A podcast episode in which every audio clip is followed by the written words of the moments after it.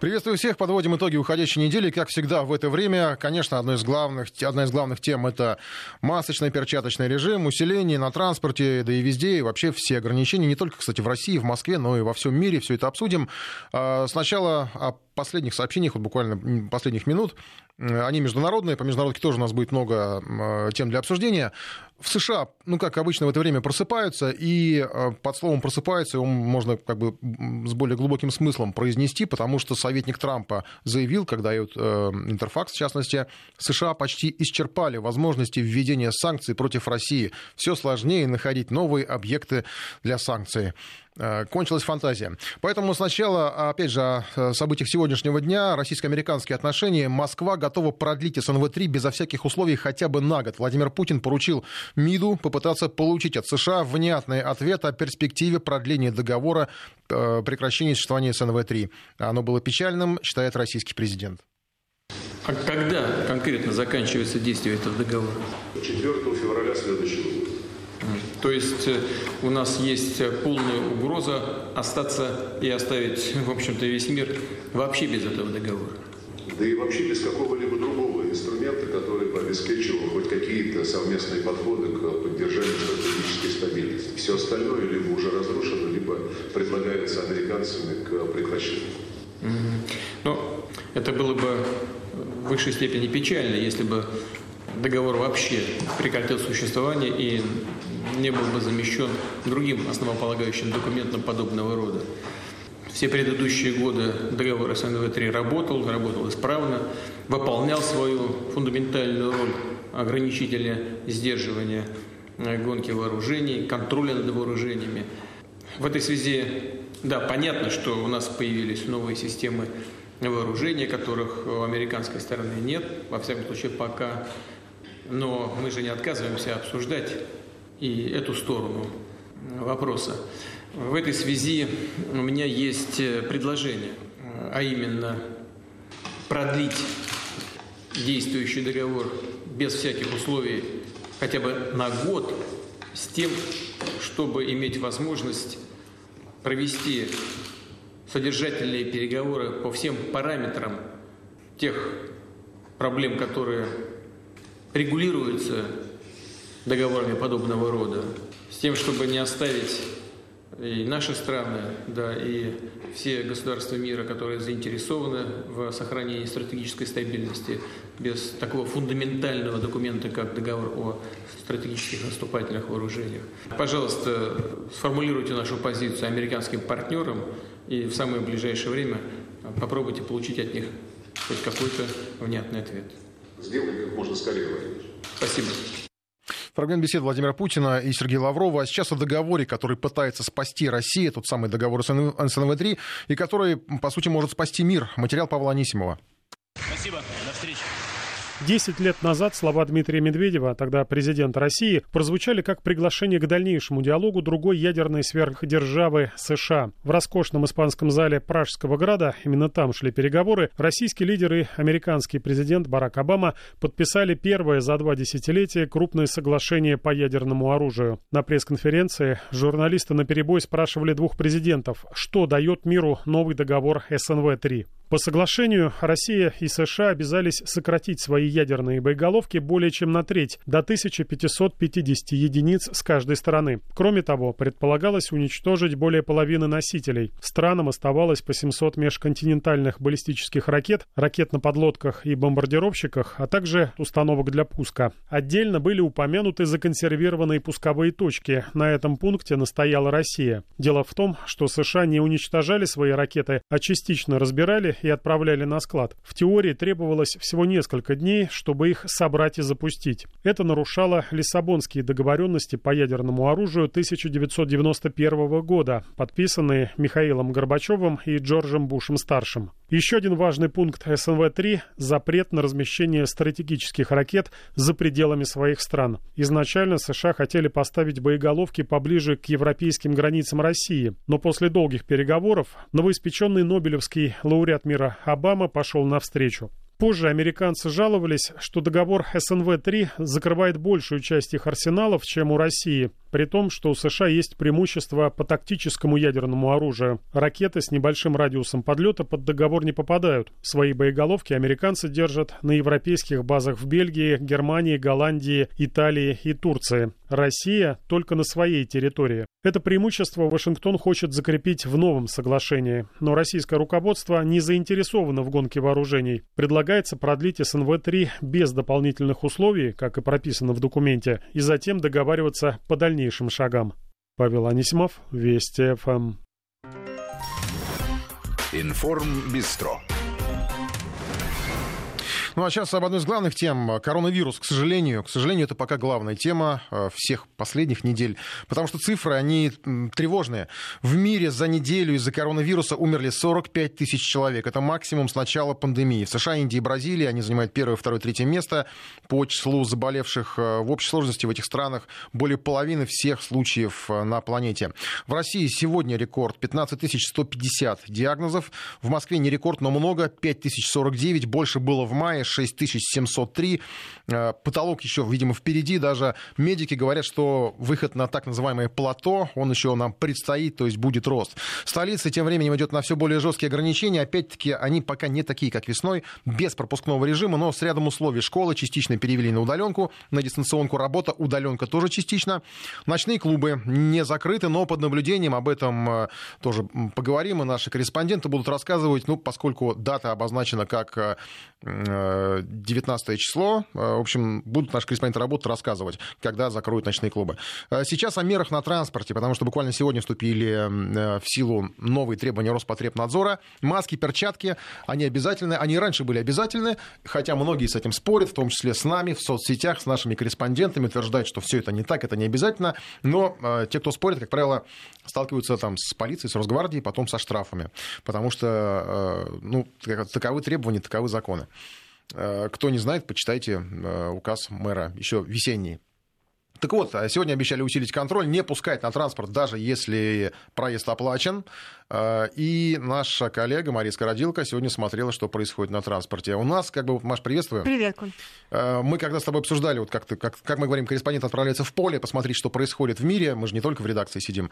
Просьба была посмотреть не только на пассажиров, потому что на них требования, да. но и на водителей. Ведь водитель формально, он понятно, он не пассажир, и он проезд не оплачивает, он у него ну, уже оплачен. Едет, да, он на работе. А, ну, и вот они-то в масках, в перчатках. Нет, конечно. Нет, по большей части... Ну так, если... на глазок вот на, процент, Именно на глаз процент. я постоял, ну, процент. Если а, я прям привела такой эксперимент, я везде рассказывала сегодня, что 7 автобусов, вот мимо меня прошли 7 автобусов, и а один водитель из этих семи автобус, из этих семи автобусов, ну, то есть вот правда, вот один угу. был в маске.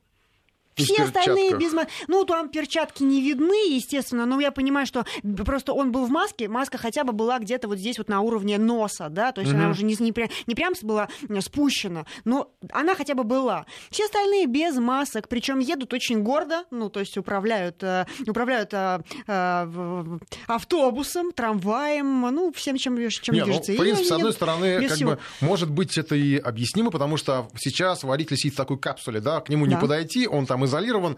С другой стороны, ну, вроде как требования есть требования. Требования По-моему, на водителя оно тоже распространяется. И на них это тоже распространяется. Действительно, да. Если ты заходишь, например, там, в салон, э, в салон автобуса, ну, к примеру, заходишь, да, и ты понимаешь, что салон разделен на две, на две таких границы, почти посередине. То есть вот передняя в переднюю дверь невозможно сейчас зайти, купить билеты невозможно. Это уже было в марте, а такие ограничения ввели. Mm-hmm. Мы это все прекрасно понимаем. Поэтому водитель, да, водитель, во-первых, э, находится в такой капсуле за стеклом, ну, в кабине, по сути, он своей сидит. Это понятное дело. Но на водителей распространяются тоже все вот эти вот правила. То есть водители, во-первых, должны перед рейсом проверять, проверять здоровье. Во-вторых, их должны каждые 15 дней тестировать на ковид. Но это, скорее всего, это, конечно, делается. Но их также должны эм, им вы должны выдавать э, перед рейсом маски на весь день. Маски, которые нужно менять э, каждые два часа. То есть есть такие рекомендации. Это рекомендации Роспотребнадзора. У них должны быть маски, вот перчатки тут понятно. и Рекомендации, рекомендации, требования это разные. В общем, до сих пор непонятно, это рекомендации все-таки да, для водителей. Но внимание, в общем, нашему московскому транспорту. Да?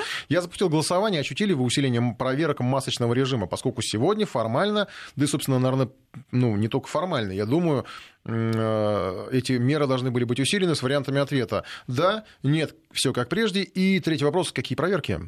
Да? А, третий ответ, вернее, в форме вопроса. А, Я просто еще чуть позже, вот мы, ты уже вернулась из своего такого э, Вояжа. условного вояжа, да, рейда, э, появились сообщения от информагент, что столичная полиция начала перчаточные масочные рейды в общественном транспорте. То есть то, что ты увидела сегодня в первой половине дня, ну не факт, что вот сейчас так, потому что вполне возможно, действительно, патрули отправились отлавливать нарушителей и штрафовать их, потому что 5 тысяч рублей, если я не ошибаюсь, вот буквально на неделе, там в театре у нас был инцидент на Таганке, когда э, маска была на лице посетительницы, зрительницы. Антимасочный но, да, такой. возник, возник э, конфликт в итоге Росгвардии закончился. Что пассажира? Пассажиры, ну, давайте честно скажем, пассажиры все-таки начали носить маски и действительно, может быть, напугались просто из-за того, что а, большие очень цифры, а, они растут с каждым Большие днем. цифры или э, штрафы заболевших. большие? И штрафы, кстати, тоже большие. Если а, человека вот-вот подловит контролер, вдруг так, так вот произойдет, и Ну, Там же ведь по правилам не каждый может э, это вот проверять. Контролер, там какие-то отдельные контролер, да. специальные контролеры, которые вот специально по маскам, Именно не по просто маскам. которые билетики проверяют. Нет, вот эти люди вообще никакого отношения к проверкам не имеют. То есть если мы видим, что люди стоят, вот люди, люди которые а, стоят, билеты проверяют, ну или там на турникетах они называются, дежурные по, по турникетам, а эти люди совершенно никакого отношения к вашим маскам и к нашим маскам а, не имеют. То есть они не могут их проверять. Если даже они сделают вам замечание, то есть они не имеют права вас не пропустить. И сегодня у меня был главный вопрос, а как, как вы будете проверять? Вы же пропускаете, э, в, в СМИ появились заголовки, что без масок, без перчаток сегодня вообще не будут пускать а, в, там, в общественный транспорт. То есть люди будут... У меня сразу же а, в голове какая-то картинка такая сложилась, ну, А я апокалипсис. помню, есть нет, о- ну, был очереди. апокалипсис. Я помню, мы помним первый день, когда ввели Да. ограничения в Москве, в метро очереди, помнишь, вот, были? и вот эти очереди, я вспомнила, я, я поняла, это же будет второе, второе вот такое вот пришествие вот этих вот очередей. Нет, оказывается, что вот эти вот люди, которые стоят на турникетах или, ну, естественно, водители тоже, водители просто водители, они за это не отвечают. А кто за это отвечает? Отвечают контролеры. Это как вот мы видели, видели, были рейды, когда, когда там попадаешь, обычно проверять билеты, ну, уже заодно маски. Действительно, эти контролеры. Но опять, здесь возникает такой вопрос. Ну, контролеров же на всех тоже не, по- не каждому Ну, не понятно, это же как представишь. с билетом. Билеты же Да. тоже не везде проверяют. Да, повезет, повезет, контролер не заметит, не повезет, контролер, заме... кон- контролер заметит, А и тогда потом 5 тысяч еще, штраф. наверное, все-таки опыт, вот э, мы же отслеживаем все эти случаи, когда Да. людей штрафуют, он все-таки показывает, что это не значит, что вы зашли там в автобус без маски, и все, вас поймали, ага, помните, как вот, ну, когда Зайцев ловит, все, без билета, все, ты мой, я тебе сейчас раз, вот, раз- Да, разорю на штраф. да. Нет, мне кажется, судя по тому, что мы видим, это все-таки штрафы, они, э, штраф, штрафами дело заканчивается, когда человек идет вот прямо, вот, ну, в отказ Упёрто, полный. да, Не- даже начинается- если у него маска на лице, но он ее не хочет натягивать. Вот не хочу и все. Вот я вот и начинается покажите мне закон, покажите мне правила. У нас, кстати, тут же вот тут тоже пишут слушатели, что а зачем водителю маска, вот как мы сказали, он в отдельной кабине, а зачем водителю перчатки, глупость, он же ни с кем не контактирует. И тут же мы ничего не будем на это отвечать с тобой, потому что отвечает другой наш слушатель. Водитель в конце каждого рейса должен выйти в общий салон и проверить наличие забытого багажа. То есть он оказывается в помещении, где, собственно, мог оказаться коронавирус, и Да. опять же, на неделе были данные, я сейчас вот ошиб- могу ошибиться, чего, какое ведомство, по-моему, Роспотребнадзор тот же, э, что нашли в смывах с поручней тот же самый коронавирус. Ну вот, пожалуйста. А водители оказываются в этом, все мы оказываемся в этом помещении, все, кто пользуется общественным транспортом, собственно, для этого нужны и маски, и перчатки. Так что, в общем, вот вам и ответ. И перчатки приносят заболевания рук. Ну, да много что приносит различные заболевания. маски не защищают Маски приносят вред здоровью, пишет нам еще слушатель. Да, это, в общем, масочные диссиденты, От видимо... этого мы уже, правда, устали и читать это устали, и воспринимать и как-то комментировать это устали, это правда. Но есть правила, и давайте эти правила будем соблюдать. Ну, не хотим мы соблюдать, ну, не соблюдайте, платите 5 тысяч штрафа. Вот и все. Если есть лишние 5 тысяч, лично... Или не пользуйтесь общественным Или не транспортом, да, пользуйтесь сидите общественным дома. транспортом. Да, вот, например, когда мне не хочется надевать маску, я тоже, наверное, из тех э, людей, Прогуляюсь правда, ну, не, не врать, я, я иду пешком, я иду два часа домой пешком, по холоду. Вот сегодня я пойду, потому что я не хочу спускаться в метро, вот сейчас. Ну вот просто, просто не хочу э, надевать эту маску, потому что в ней жарко, а, в, метро часто кондиционера э, отключают, то есть там все закрыто. Ну, правда, тяжело. Если мне тяжело, я пойду пешком. Всё. Берите пример с Марисой Скородилко, Да. наша коллега. Кстати, ее отчет, видео отчет на нашем канале Newsroom Вести ФМ на YouTube. Подписывайтесь, смотрите, как раз там вот про водителей и откровение одного из водителей даже маршрутки там есть, а, до чего иногда доводят вот эти конфликты с пассажирами Очень насчет жесткие, а, да. масочного режима. Спасибо, Маша. Спасибо. Информ Бистро. Ну, еще по коронавирусной тематике. На неделе президент России объявил о регистрации второй вакцины от коронавируса. И еще, опять же, это тоже позитивная, наверное, новость, предложил премьеру Мишу, как бы нет, не было, нет худа без добра, что называется. Коронавирус есть, но есть определенные меры поддержки. Предложил президент премьеру Мишустину продлить льготную ипотеку. Надо получше информировать людей, граждан получше информировать, чтобы люди понимали, на что они могут рассчитывать.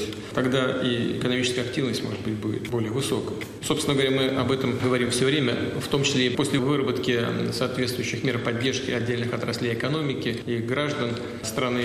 Одна из этих мер поддержки и строительной отрасли, и граждан – это льготная ипотека по 6,5%. Она у нас заканчивается 1 ноября. Михаил Владимирович, с учетом того, что ситуация у нас складывается, в общем-то, непросто, хотя экономика восстанавливается, тем не менее людям еще тяжеловато и отдельным отраслям экономики, в том числе и стройки. Давайте продлим эту льготу хотя бы до середины следующего года. Как вы думаете?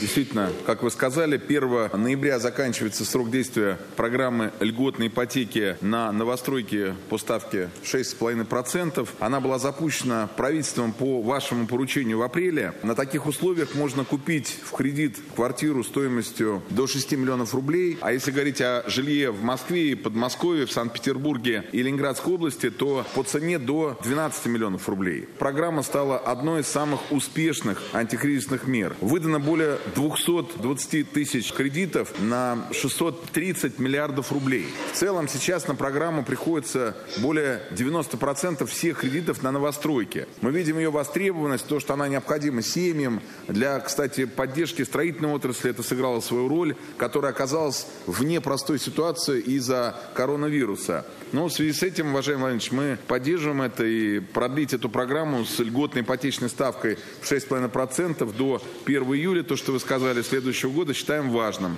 Мы готовы быстро подготовить все необходимые соответствующие распоряжения. Хорошо, давайте сделаем это, тем более, что она действительно такая мера популярная, востребованная и реально людей поддерживает. Давайте сделаем это. И с 1 января она не должна прекратить свое функционирование. Продлим ее хотя бы до середины следующего года. Информ Бистро. Ну, теперь о зонах конфликта. О Карабах, Киргизия, Белоруссия везде неспокойно, но везде свои нюансы. Сначала по Белоруссии. Там были в выходные, в минувшие новые протесты. Наверное, будут еще в эти выходные. Теперь их там даже делят на виды. Женские марши, протесты пенсионеров, инвалидов. И о себе на неделе напомнила Светлана Тихановская. Выставила Лукашенко ультиматум. До 25 октября он должен объявить о своем уходе, иначе будет национальная забастовка всех предприятий. Хотя, в общем, забастовки уже были, мы все это помним. Не очень-то они удались, масштабы не случилось. Но, судя по срокам, которые выставила Тихановская, непонятно, стоит ли вот сейчас митинговать и мы против, протестовать. При этом саму Тихановскую объявили в международный розыск Беларуси. И сегодня же Дмитрия Пескова, пресс-секретаря президента России, спросили, как Россия будет реагировать на это. В Кремле ответили, что претензий непосредственно к Тихановской у Москвы нет, но действовать будут в рамках договоренности между союзными государствами. Стало быть, выдадут, если что. Хотя, в общем, э, политическим это дело в Москве не считают, это уж точно. По поводу масштабов протеста, то показательным было интервью нашего канала Newsroom на YouTube, где белорусская журналистка Анжелика Аверкова рассказывала, что случилось с белорусскими телеведущими, которые не так давно увольнялись в знак протеста против Александра Лукашенко. Но на самом деле получилось, что не совсем как бы увольнялись, и не все увольнялись, а брали скорее отпуска, больничные, в основном выжидая, кто победит э, в этом противостоянии. И сейчас все бегут назад. И получается не у всех. Фрагмент интервью. Но сейчас же все прибежали, когда же же стали видеть, как все прекрасно. Боже мой, все вернулось на круги Вот те, кто выжидал, кто тупо там уходил в отпуска, а, которые рассказывали, что они там, у них там дети 30-летние на коленях стоят, просят, папа, не ходи на работу. Вот они брали там месяц, кто два, отпуска уже плавно закончились, отсчитаем время, потому что напомню, что когда журналисты встали и ушли, это был 13 августа, это был первое, первое число, когда вот, э, я не знаю точно, а, когда на канале УНТ, например, остался только один Аверк, Марков среди ведущих, 13 А в понедельник я звонила, я боюсь, что календаря под рукой нет, наверное, 15 было, 15 было число, просто я как раз в этот день была уже в Питере. У меня была командировка, и я, к сожалению, не смогла быть в Минске, когда БТшники встали и ушли. И когда самый центральный холдинг а, собирался оставить без новостей, без программы «Панорама» основной, которая итогово идет ежедневно. Вот тогда а, было страшно, и было понятно, что вот э, если сейчас не выйдут новости, сегодня то в стране вот действительно произойдет немыслимое, и народ уже все, э, особенно бабушки в отдаленных, да не только бабушки, почему бабушки? Э, когда они там рассказывают, ой, мы там этот зомбоящик не смотрим. Алло, тогда какие претензии к этим журналистам? Мы не смотрим. На самом деле, конечно, провинция, безусловно, вся сидит на телеке. Большая часть, в любом случае, по инерции включаются какие-то кнопки, там, УНТ, БТ, ну, наверное, СТВ. Э, те люди, которые ждут оттуда новостей, э, ждали и ждут. И они, э, это, это их основной а, поток новостной. Это их основное понятие, что в стране все нормально, что там что-то были же сюжеты разные, не только про, про, про, про эти митинги. И то, что больницы работают, там еще что-что-что. То есть жизнь идет. А самое главное, кстати, напомню, это была страда. Урожай надо хлебушек жрать хотят и эти В общем, да, журналисты вернули, не все, не все вернули, те, кто что написал заявление, безусловно, а, их там назад как-то не рассматривали, а, я думаю, не рассматривали, слава богу, хотя я лично, мое мнение, я даже против тех, кто брал отпуска вот так, унизительно, унижая профессию, унижая себя, особенно мужчин. Мне, конечно, и женщины некоторые, тоже не буду называть фамилии, которые тихо вдруг теряли телефон, и к ним было даже не звонить. Они, раз, телефон, ой, а телефон-то потерялся. Их даже не могли вызвать на работу. Вот так не выходили. Э, хитрили, пытались, ну, как бы а вдруг там еще переменится, что, а вдруг там еще как-то... Ну вот они, да, они вернулись, они работают э, на работах, сидят э, на каналах. Не знаю, хорошо это плохо, у меня к предателям свои отношения, я считаю, что человек предал раз, предаст, предаст еще.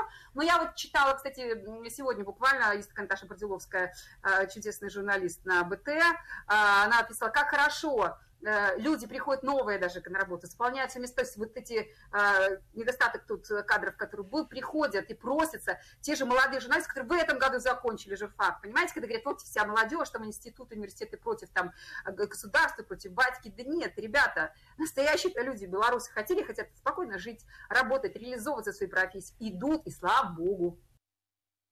Это Анжелика Аверкова, фрагмент интервью с белорусской журналисткой. Полностью вы его можете найти на нашем э, канале Newsroom Вести FM. Э, там много сейчас новых разных э, видео, интервью и репортажей с мест событий, в том числе вот интервью по поводу протестов в Беларуси и по поводу увольнения журналистов, кто как уходил и кто как возвращается. Продолжим тему о конфликтных точках постсоветского пространства сразу после выпуска новостей. Продолжаем о конфликтных и проблемных точках на постсоветском пространстве. Еще одна такая точка Киргизия.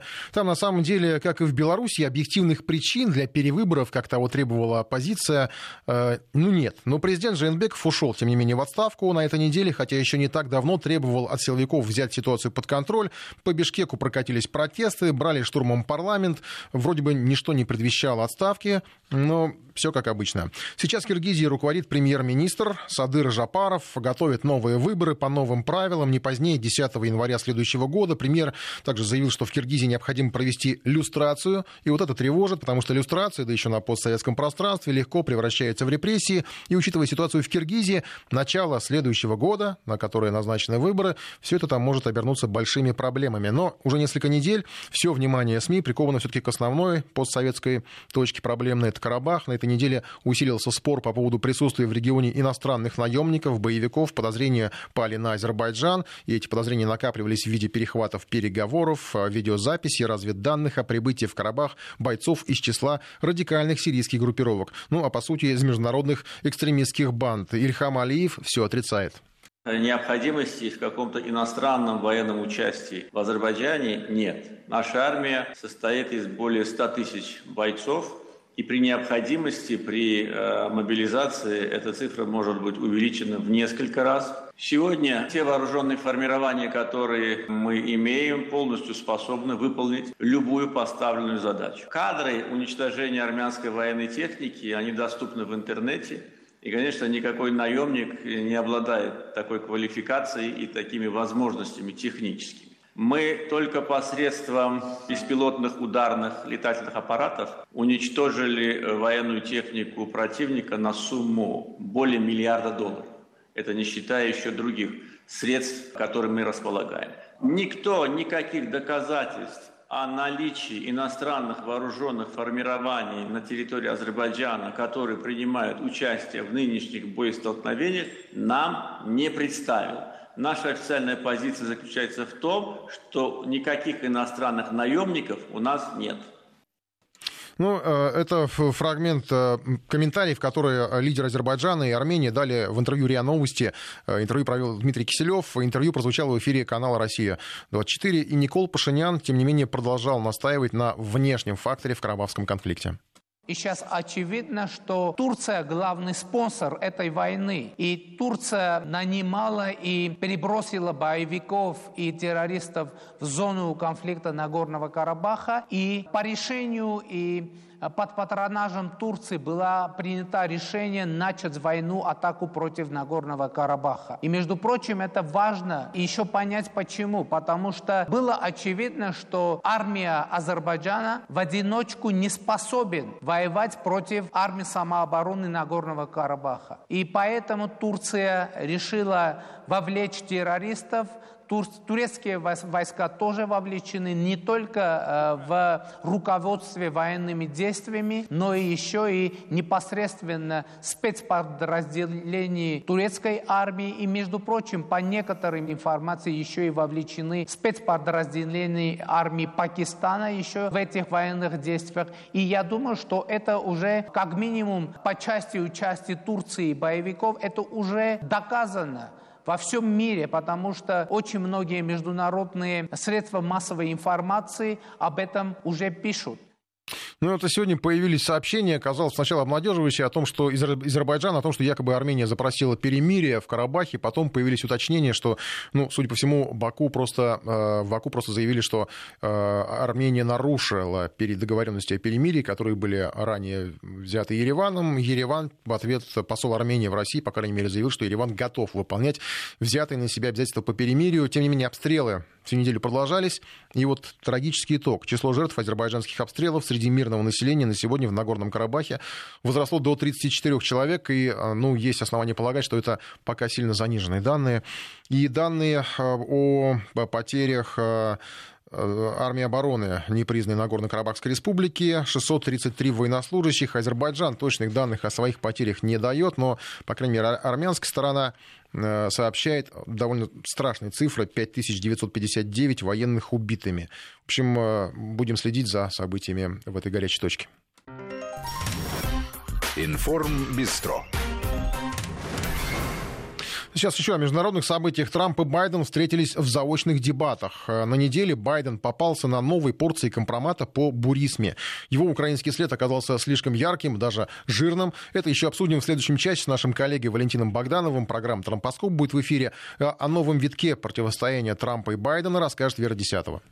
На эти дебаты Дональд Трамп шел как на войну и сделал все, чтобы и без того недружелюбный противник его ненавидел. Он отвечал на самые острые вопросы на NBC News, а за пару часов до эфира не побоялся назвать канал лживым и подыгрывающим Джо Байдену. У президента никогда не ладилось с прессой. На своем митинге он рассказал личную историю, как вместе с женой не мог найти телеканал, который рассказал бы про его три номинации на Нобелевскую премию. Я номинирован на три Нобелевские премии. Я был во Флориде, в Пенсильвании. Там я сказал первой леди. Дорогая, обо мне сегодня вышла грандиозная новость. Милая, ты знаешь, что меня номинировали на три Нобелевские премии? Пойдем скорее домой. Первый раз за долгое время я пошел домой рано. Включаю телевизор, а там говорят про наводнение во Флориде. Как я делаю глиняные горшки и как их делают во Флориде. Таких три-четыре сюжета. Где же мои три Нобелевские премии? Я говорю, дорогая, эти новости все купленные. Когда Обама получил Нобелевскую премию трубили все и везде. Он даже не делал ничего. Спросите его, за что он ее получил. Он сам не знает этого. Я получил три номинации, и никто про это не говорит. Байден и Трамп были в эфире одновременно. Оба отвечали на вопросы ведущих и зрителей. Но атмосфера была прямо противоположной. Ведущая снова перебивала Трампа, как было на первых его дебатах, задавала острые вопросы, ему предоставили всего час эфирного времени. У Байдена было полтора часа. Его пожалели и даже не спрашивали про последний громкий коррупционный скандал, когда он, якобы будучи вице-президентом, сотрудничал с украинской компанией, где его сын заработал миллионы долларов. Трампу сыпались вопросы о коронавирусе, ультраправых, передаче власти. В очередной раз пришлось объяснять отношение к маскам. Он заявил, что не может сидеть в подвале, ему нужно выходить в люди, и перед этим он всегда проверяется. Мне проводят достаточно много тестов, и я могу сказать вам, что до дебатов я чувствовал себя великолепно. У меня не было до этого никаких проблем. Возможно, что я издавал тест за день до дебатов, и во время дебатов чувствовал себя прекрасно. Что-то странное я почувствовал лишь на следующий день, и вскоре получил положительный результат тестов. Байден, в свою очередь, раскритиковал президента за недостаточные меры во время пандемии. Он призвал граждан быть осторожнее, носить средства защиты, а когда будет готова вакцина, он сделает себе прививку. Если ученые скажут, что вакцина готова, что она прошла три стадии клинических испытаний, да, я вакцинируюсь и буду поощрять всех сделать то же самое. А вот когда наш президент не носит маску, люди начинают ошибочно полагать, что защитные меры не так уж и важны. Радикально левое идеологическое безумие. Так назвали в Твиттере ответ Байдена на вопрос о детях-трансгендерах. Не должно быть дискриминации, подчеркнул демократ, что, конечно, звучит как правильная мысль, но речь шла о 8-10-летних детях. По мнению Байдена, они могут сами решать, кем им быть, и, соответственно, принимать решения о гормональной терапии. Он обещал, что если станет президентом, отменит постановление Трампа о дискриминации трансгендеров. Сейчас им, например, запрещено нести военную службу. Эти две параллельные встречи кандидатов заменили полноценные дебаты дебаты. Из-за болезни президента Байден отказался от традиционной дискуссии, а Трамп не захотел проводить ее в онлайн-формате. Последняя возможность для них встретиться лицом к лицу перед выборами – это 22 октября. Вера Десятого, Вести ФМ.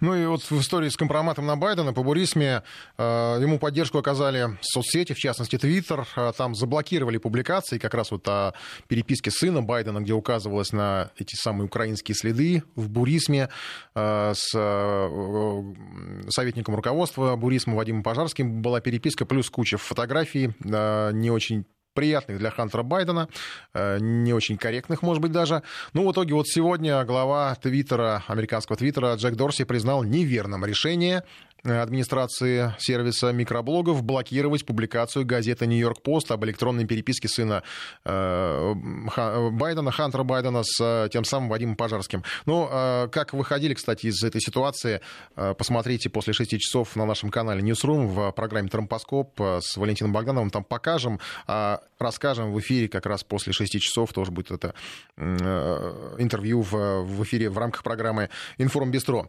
И еще сегодня, я напомню, Э, в США признали, что исчерпали возможности введения санкций против России. Об этом сказал советник э, президента Трампа Роберт Абрайен. И, цитирую, в отношении России осталось не так много возможностей вводить санкции. Мы мало что можем сделать в отношении России на санкционном фронте. Но это не значит, что, конечно, Запад отказывается от санкций против России. Там на неделе еще кое-что придумали, не очень убедительное. Об этом сразу после небольшой паузы. Вести ФМ. Так вот, о санкциях, э, ну, точнее, о Навальном он снова напомнил о себе, и не столько сам на этот раз, сколько европейские структуры объявили о санкциях против России. Ну, вернее, против шести россиян из руководства МВД, ФСБ, даже полпред там попал в список. Логика этого списка не прослеживается абсолютно, потому что никакой связи между персонами и Навальным, тем более новичком, тем самым новичком нет. Да и сам факт существования новичка, если так посмотреть, он не доказан в истории с Навальным. Мы на неделе это обсуждали с экспертами, пришли к выводу, что даже если бы это был не новичок, новичок, а обычный дихлофос. Навальный бы и до самолета не дошел. Ну, Мария Захарова, как представитель МИДа, вынуждена комментировать э, всю появляющуюся информацию, и в том числе по поводу обвинений из Европы. Инсинуации о якобы заинтересованности российского государства в отравлении гражданина химическим оружием, мягко говоря, несостоятельны. Нет никакой логики и в том, что якобы, как это говорится, отравив блогера крайне опасным и специфическим способом, российские власти передали его на попечение химиков из Бундесфера. Это же тоже абсурд. Отдельный вопрос, каким образом германская сторона сумела выявить называемый новичок в пробах. По утверждениям Германии, подобный класс веществ там никогда не синтезировали, но обнаружили его безошибочно, опять же, как нам говорят. Тот же вопрос следовало бы задать и тем самым лабораториям УЗХУ во Франции и Швеции, но мы задавали. Ответов на наши вопросы мы не получаем, это тоже факт. Позиция официального Берлина не выдерживает критики цивилизованному диалогу компетентных органов они предпочли пропагандистскую кампанию с громкими заявлениями на самом высоком уровне. Если, как они говорят, у них на руках имеются доказательства отравления, что мешает им предъявить их российской стороне. Но более того, ведь они же не предъявляют даже своим союзникам. Ну, об этом говорят даже сами союзники. Они признаются, что просто верят Берлину на слово. Видимо, это такая блоковая дисциплина. Сказали верить, значит, они верят. Но никаких доказательств или фактологических материалов им никто даже не показывал. О них даже никто не говорил. Мария Захарова, официальный представитель МИДа. Но абсурд тут в том, как, собственно, и говорит представитель МИДа, что суда не было, следствия не было, фактов нет, санкции есть. Что указывает, наверное, на истинную причину всего происходящего. Навальный и его отравление — это всего лишь инструмент, а реальная цель — это противодействие России. Все в старом ключе. Заодно, наверное, можно добавить страха в эту картину маслом и устроить натовские учения, которые прошли э, в Германии. Военные там отрабатывали безопасную доставку американского ядерного оружия из подземных бункеров и установку их на самолет самолеты-носители. Учения назвали «Стойкий полдень». Наблюдатели теперь даже в Европе тревожно говорят, что все это очень похоже на новую гонку вооружений. Информ Бистро. Сейчас по Украине Владимир Путин на неделе встретился с Медведчуком, известный э, украинский, ну, там, сейчас он в оппозиции. По итогам три украинских предприятия, по итогам этой встречи, получили возможность выйти из-под российских встречных санкций. В Киеве отреагировали довольно нервно, судя по всему, но с вниманием, внимательно отреагировали, потому что за встречей следили, даже транслировали по телевидению, украинскому телевидению, что даже в некотором степени, некоторой степени, наверное, нонсенс, но сейчас у тех, кто транслировал, могут возникнуть проблемы. Какие, узнаем у нашего САПКОРа в э, Киеве Владимира Синельникова. Мельникова. Владимир, приветствую вас. Добрый день. Но ведь следили, правильно же, смотрели за этой встречей на Украине. И теперь могут наказать, видимо, тех, кто показывал эту встречу. Да, это так. Есть такая организация, государственный орган, Национальный совет по телевидению и радиовещанию, который занимается контролем за деятельностью а, электронных масс-медиа. А, так вот, этот э, совет имеет достаточно широкие полномочия, а, в том числе э, инициировать лишение лицензии на вещание, то есть закрытие того или иного электронного масс-медиа. И похоже на то, что Национальный совет и собирается э, именно это сделать. Он инициирует проверку деятельности трех каналов каналов, которые считаются оппозиционными. Это 112 Украина, ZIK и NewsOne, и которые транслировали встречу Медведчука и президента России Владимира Путина. А, при этом даже не скрывается, что эта проверка как раз инициируется именно из-за этой трансляции. Прямым текстом в заявлении э, Национального совета сказано, что речь идет о том, что именно это стало основанием для э, проверки. И там высказывается весьма интересная э, не только с точки зрения фактической свободы слова на Украине, но и с точки зрения логики и здравого смысла утверждение. Цитирую. Телеканалы не разъяснили зрителям, что заявление Медведчука, Путина и, в кавычках, экспертов, принимавших участие во встрече, являются предвзятыми и субъективными. А, то есть, с точки зрения логики, Национальный совет по телевидению и радиовещанию приравнивает себя к Господу Богу, заявляет, что он единственным является непогрешимым, владеет объективной истиной истиной в конечной инстанции и э, э, может наказывать всех тех, кто это мнение не разделяет. Но вообще-то такие заявления говорят о необходимости э, ну, какого-то, какой-то медицинской экспертной оценки. Но факт состоит в том, что вот именно такие люди подавляют свободу слова на Украине. Почему реакция такая нервная? Дело в том, что Украина, на Украине уже давно действует очень жесткая цензура. Фактически вся информация, которая идет из России, подвергается крайне жесткому отбору, э, крайне жесткой цензуре и подается только в агрессивно э, отрицательном стиле. И с появления а, непосредственной информации там была просто трансляция. То есть люди могли сами сделать вывод о том, что происходило. И появление просто необрезанной, нецензурированной информации просто воспринимается как шок. Если кто-то еще сомневался, что на Украине не существует свободы слова, то я думаю, что последнее заявление Национального совета развеет в этом смысле э, сомнения, если бы э, они у кого-то были. Угу. Владимир, а новость еще вот этой недели, опрос, который устроил Зеленский. Там, э, по-моему, пять вопросов, да? Они да. уже все оглашены? Да, уже все оглашены, сегодня огласили Расскажите, что это и зачем? А, э, ну, значит, прежде давайте начнем с того, зачем все это. А, дело в том, что на Украине 25 октября выборы в местные органы власти, причем это очень важное политическое событие. Впервые они будут проводиться по новому избирательному кодексу, который был принят в прошлом году. Особенность этого кодекса в том, что во всех населенных пунктах с населением свыше 10 э, тысяч человек выборы будут проводиться исключительно по пропорциональной системе. Что это означает? Это означает, что политические партии, центральные киевские политические власти захватят власть на местах и отодвинут политическую элиту э, местную, потому что раньше как-то могли проскакивать местные мажоритарщики, местные какие-то общественные деятели, сейчас это полностью исключено. И, соответственно, возьмут под контроль э, финансовые ресурсы и политическое влияние на местах. Поэтому борьба на этих выборах ведется с беспрецедентным для местных выборов ожесточением, э, и на нее тратятся огромные деньги. Общеизвестно, что «Слуга народа», партия Зеленского, сейчас переживает кризис, падение доверия, и нужно как-то повысить ее рейтинг. Зеленский в данном случае играет исключительно на выборы, то есть задавая свои вопросы, часть из которых являются популярные, он как бы демонстрирует готовность того, что он что-то сделает, намекает на то, что он в будущем что-то сделает из того, о чем он будет спрашивать, потому что если интересуется, значит намерен что-то сделать.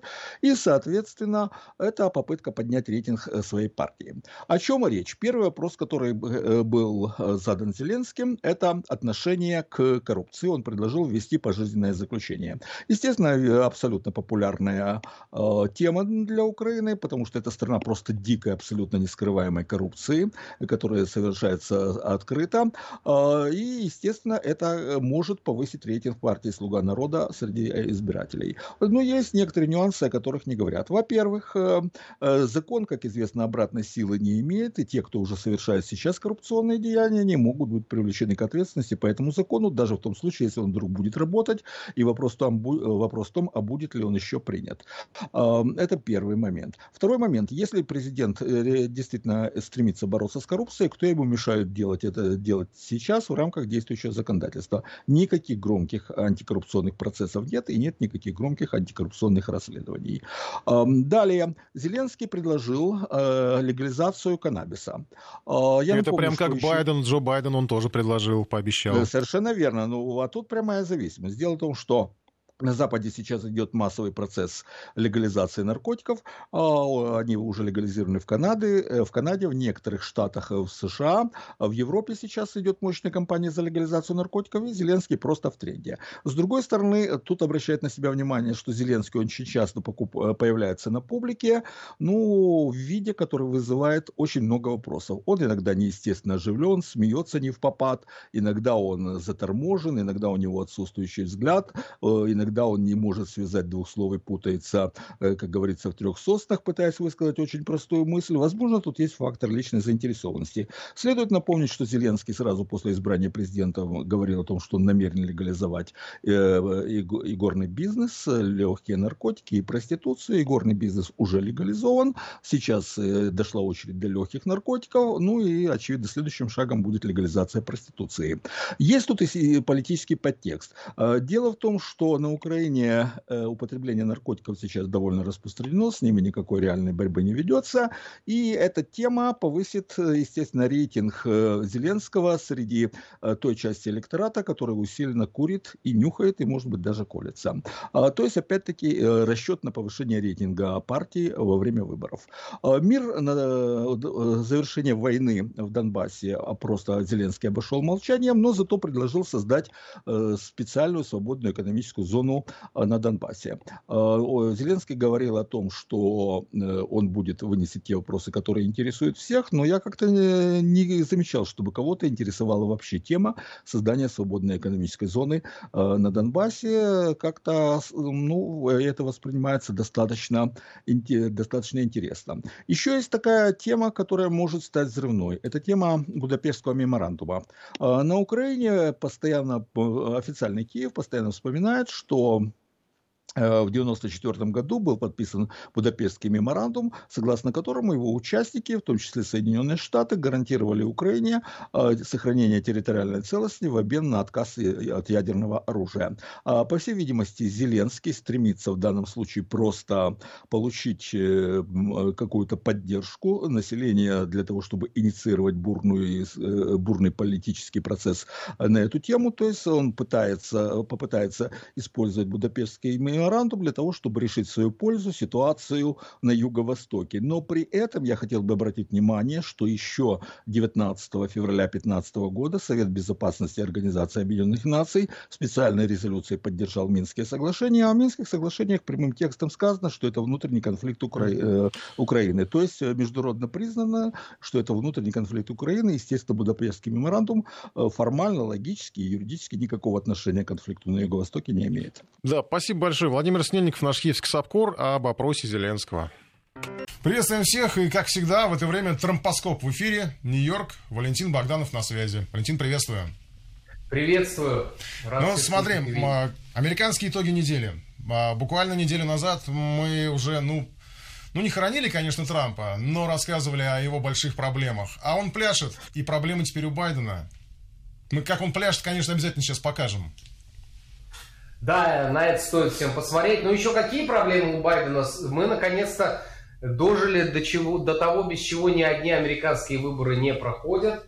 И это тот самый октябрьский сюрприз. Это Их много. Событие, их много, но последние дни действительно принесли нам большой сюрприз. Я думаю, стоит поподробнее все-таки на этом событии остановиться. Это публикация в Нью-Йорк Пост.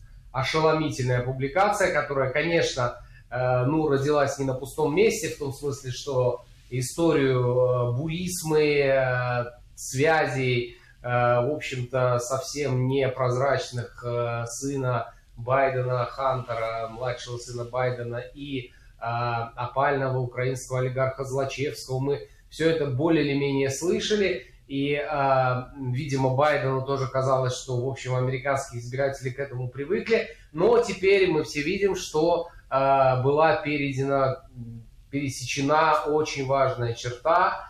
Э, в общем-то, появились доказательства того, что сам Джо Байден принимал участие в делах Бурисма. А именно, то самое письмо опубликовано, Пожарского, сотрудника третьего человека в Бурисме, который напрямую благодарит Байдена, младшего, за то, что тот свел его с отцом. И все это происходит в 2015 году, в общем, в разгар, э, когда у Бурисма были проблемы, а через какое-то время э, тот же самый Байден снимет прокурора Виктора Шокина, генерального прокурора Украины, который занимался расследованием Бурисма. То есть это действительно октябрьский сюрприз, это важный поворот, и особенно тут, э, в общем, э, понять, что как это серьезно, э, не составит нам труда, обратившись хотя бы к реакции тех, кто, в общем, покрывает, медийно покрывает и медийно способствует и помогает компании демократов. Это социальные сети и это американские телеканалы. Вот я сегодня,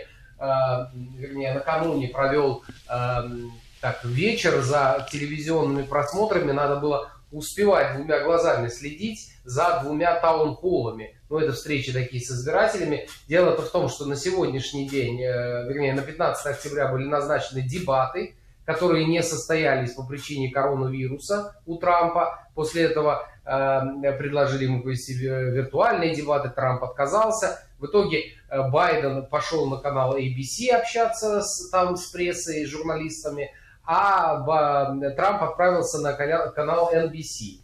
NBC, можно сказать, родное для Трампа телевидение. В свое время на этом телеканале он вел свое шоу «Ученик», но в этот раз он сам был в роли ученика, которому чуть не сказала ведущая «Э, «Вы уволены». В общем, это было очень такое познавательное зрелище в плане того, как э, истинно относится американская э, пресса к а, обоим кандидатам. Есть Байдена гладили по голове ведущая ABC, кстати, бывший сотрудник штаба Клинтон – да, а вот Трампа мучили очень каверзными вопросами, и, как ты правильно сказал в самом начале, американский президент еще раз показал, что он находится в прекрасной форме, в том числе интеллектуальной, быстрая реакция, быстро отвечает ударом на удар. В общем, такого голыми руками не возьмешь. Но при этом Трамп прекрасно себя ощущает, Байден не помнит там, не всегда помнит, куда он избирается, а рейтинги все равно у Байдена выше. Или рейтинги считают не так? А, это очень интересная история. Э, как считают рейтинги э, и какие рейтинги важны.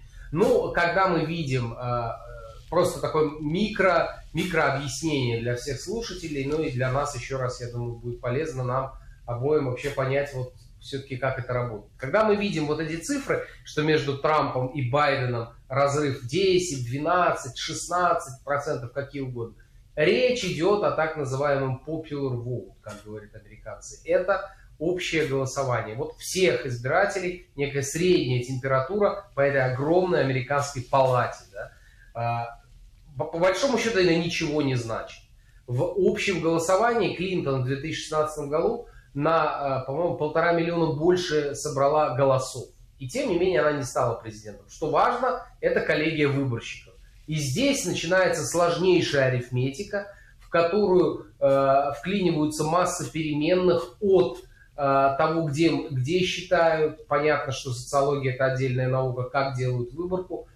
И важны, конечно, так называемые колеблющиеся ключевые штаты, в общем-то, где и определяется успех президента, да, где вот, президент становится президентом. Ну, такими штатами на этих выборах называют Пенсильванию, Флориду, это традиционно, да, Флорида такой штат, и, кстати говоря, в последнее время как раз оба кандидата там э, чаще всего появлялись. Э, это Висконсин, э, отчасти это Миннесота, э, это Аризона, в общем, э, есть набор определенных этих штатов, где и будет определяться, кто будет американским президентом. Но и тут есть вопросы, конечно. И какие вопросы?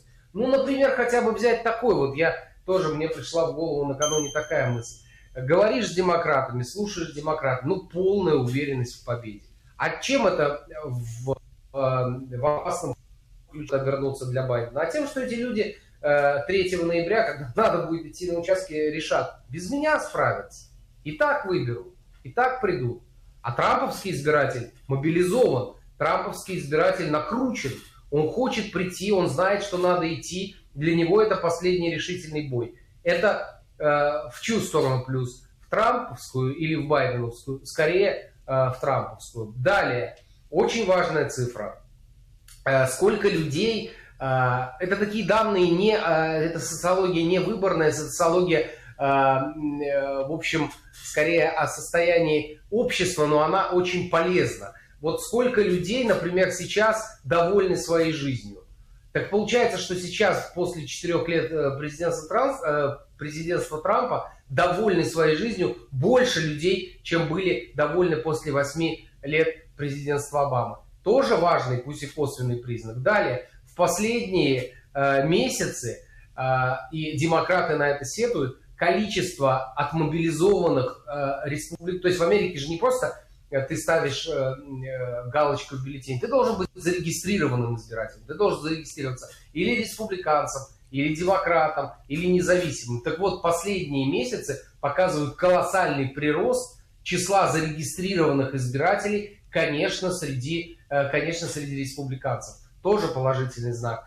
Э, который противоречит, в общем, общим раскладам по рейтингам. Ну и э, такой важный момент, конечно, как голосование по почте. Никто не знает, как это будет работать, никто не знает, как это сработает в Штатах, где практически не будет ну, очного голосования. Понятно, кстати говоря, что в странах, где преобладают сторонники Трампа, там больше людей придет на участки. Это тоже такой важный момент – а, узнаем ли мы результат выборов сразу в ночь выборов, как э, привыкли американцы, или же мы узнаем об этом несколько дней спустя, когда будут подсчитываться все э, бюллетени, пришедшие по. Ты сказал про растущую активность политическую американцев. А я вот буквально накануне в соцсетях, по-моему, где-то в телеграм-каналах видел э, кадры, по-моему, от Северной Каролина, очередь, длиннющая очередь, пред, пред, как это называется, ну, предварительное голосование, да, да досрочное да, да, голосование. Да там а, такое ощущение, вот, ну, как будто кадры, когда в первую волну коронавируса за туалетной бумагой стояли. А, причем, ну, ни у кого не вызывает никаких вопросов а, то, что это вот очередь. Я помню, как у нас, когда голосовали по Конституции, да, там называли голосованием на пеньках. Там это, я так понимаю, нормально? Или вот эти длинные очереди для Америки это тоже некий э, нонсенс? А, ну, видимо, я не видел эту картинку, но я могу попробую предположить, почему могла возникнуть эта очередь. Потому что, в общем, число пунктов, где проголосовой парадокс да, возникает. То есть, с одной стороны, они борются с коронавирусом, сокращают количество пунктов, где можно проголосовать, остается два или три места, и там скапливается толпа, ну и называется «За что боролись, на то и напоролись». Мы не знаем, кстати говоря, кто стоит в этой очереди. В общем, Северная Каролина – это тоже колеблющийся штат, и там тоже непонятно вообще, кто, кто, кто победит. В общем, там может быть и так, и так. Но да, в общем, активность американцев растет. Э, среди моих знакомых есть люди, которые уже э, проголосовали по почте, но это вот происходит как раз в Штатах, где, в общем, правят демократы, ну вот в частности в Иллинойсе это популярно, здесь в Нью-Йорке тоже голосуют. В Калифорнии там сейчас возник э, очередной какой-то скандал, поставили а республиканцы коробку и вроде как выдавали ее за официальное э, место, куда вот можно бросить бюллетень, а потом оказалось, что нет. В общем, конечно, по мере приближения выборов, меньше там, трех недель, по-моему, остается, мы будем свидетелями еще многих таких скандалов, и э, мы будем свидетелями того, что в непростую, непростое испытание, да, в идеальный такой шторм попадает вот этот политический ну, корабль американский, потому что э, сразу, возможно, он будет э, испытывать на себе знако-переменные нагрузки. Но, с одной стороны, э, возможны гражданские выступления, возможно, да, конечно, в крупных городах, естественно. Движение БЛМ закончилось? Нет, не закончилось.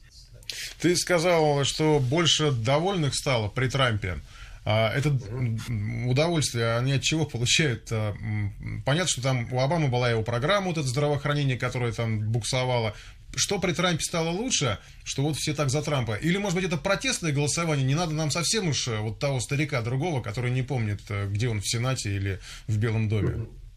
Не надо нам в смысле, сбрасывать со счетов? Или... Э, нет, я к тому, что, может быть, это протестное против а, Байдена. Не, Лучше да. Трамп, чем Байден. А, не, ну это же не массово, да, то есть у, у, у разных людей есть разные причины быть довольными и недовольными. Ясное дело, что последний, в общем, э, ну так, начиная там с апреля, да, когда Америка ушла в крутой пике короны кризиса, как его уже называют, ясное дело, что этих довольных, наверное, стало в каком-то смысле меньше. С другой стороны, э, чем Трамп всегда гордился, да, это был устойчивый экономический рост на протяжении ну, можно сказать, трех с половиной лет его президентства. Это было устойчивое снижение числа безработных. В общем, э, новейшей американской истории с точки зрения экономики, особенно ориентируясь на э, ну, ситуацию здесь, которая происходила 12 лет назад, ипотечный кризис, в общем, было все очень неплохо. Тут можно, опять же, спорить, кто заложил фундамент, Демократы считают, например, что это сделал Обама. У Трампа тоже есть повод для гордости. Конечно, это э, сниженные налоги. За что его ругают демократы? И почему, в общем, сейчас даже, э, ну, здесь начались, э, можно сказать, такие очень панические настроения у некоторых очень богатых людей, потому что Байден сказал, что если он выиграет, он, в общем, вернет налоги на наследство. Это очень серьезно. Сейчас, по-моему, сумма, которая не облагается налогом на наследство, составляет 11 с чем-то миллионов долларов. Байден хочет два раза эту сумму сохранить, сократить. Богатые наследство это значит, что если человек получает наследство, он платит налог, да? Да, да он платит налог, если он получает э, наследство свыше этой суммы. Ну, Америка страна богатая, э, здесь для примера, да, там вот буквально я ездил на интервью э, накануне э, в штат Нью-Джерси через, э, через Гудзон. И там общался со своим респондентом, моим приятелем, спросил, ну а сколько вот в вашем районе стоят дома? И он мне сказал, что скромные относительно дома стоят порядка 750 тысяч долларов. Mm-hmm. То есть понятно, что если богатый человек э, уходит там из жизни и оставляет по какой-то причине наследство, этот дом может быть стоить 2 или 3 миллиона, а если это фирма, еще там, ну, в общем, 12 миллионов это для американских богатых, это сумма серьезная, но это не космос, да, и поэтому таких людей много, которые могут оставить в наследство 12 миллионов долларов. И эти люди сейчас занервничали, эти люди сейчас побежали создавать трасты, эти люди, я думаю, что будет э, продолжится вот эта знаменитая волна отъездов богатых американцев. Есть информация, что сейчас некоторые люди, опять же, в ожидании ноябрьских возможных катаклизмов отправляются по миру, да, кто в Новую Зеландию, кто там на яхту садится, кто в Европу. В общем, а тут, наверное, будут еще и какие-то налоговые репатрианты, что мы, кстати, видели в свое А разве в Америке это работает? Ведь, по-моему, американец, где бы он ни был, он все равно платит налоги Америке. Ну, вот, э, возможно, они будут отказываться от гражданства. И, и, и такое э, не исключено. То есть, да, была же статистика будет... вот в этом году, что рекордное число, я не могу сейчас назвать цифру, но была, что рекордное число отказов от паспортов американских.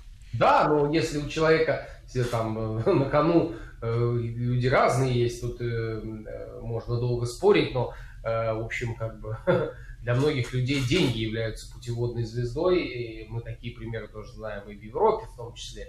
Но сейчас я говорю, что с общим ухудшением жизни, с количественным сокращением среднего класса, конечно, взгляд на эти вещи и в Америке тоже меняется. И я думаю, что само понятие американской мечты, оно давно уже ну, не так выглядит, как даже выглядело в какие-то там 60-е или 70-е годы. Ну, ты говоришь, что миллионеры боятся Байдена. А, может быть, это просто страшилка, потому что на этой неделе же много сообщали, рассказывали про других миллионеров, которые боятся, ну не то чтобы боятся Трампа, но бьют его долларом. Это проект Линкольна. Что это за такая структура какая-то? Во-первых, что так можно собирать деньги против Трампа? Это нормально? Я насколько ну, да, в Америке, в Америке же разрешено, во-первых, в Америке официально разрешен лоббизм, да, есть целая улица в Вашингтоне, где ты можешь пройти в любую лоббистскую контору, официально дать деньги, и они даже этим гордятся, они говорят, что чем вот э, с заднего входа будет кто-то приходить и коррумпировать политиков, лучше вот вам, пожалуйста, касса свободная, обращайтесь и э, несите ваши денежки. Э, что касается проекта, э, о котором ты сказал, я так понимаю, что это проект республиканцев, недовольных Трампом. Они делали уже, я, я наталкивался... Состоятельные кроты. Да, да, да, на, на, на их ролики. Э, есть, да, ну и среди республиканцев есть определенная оппозиция Трампу. Ну и вот даже интересно, по-моему, новость последних суток.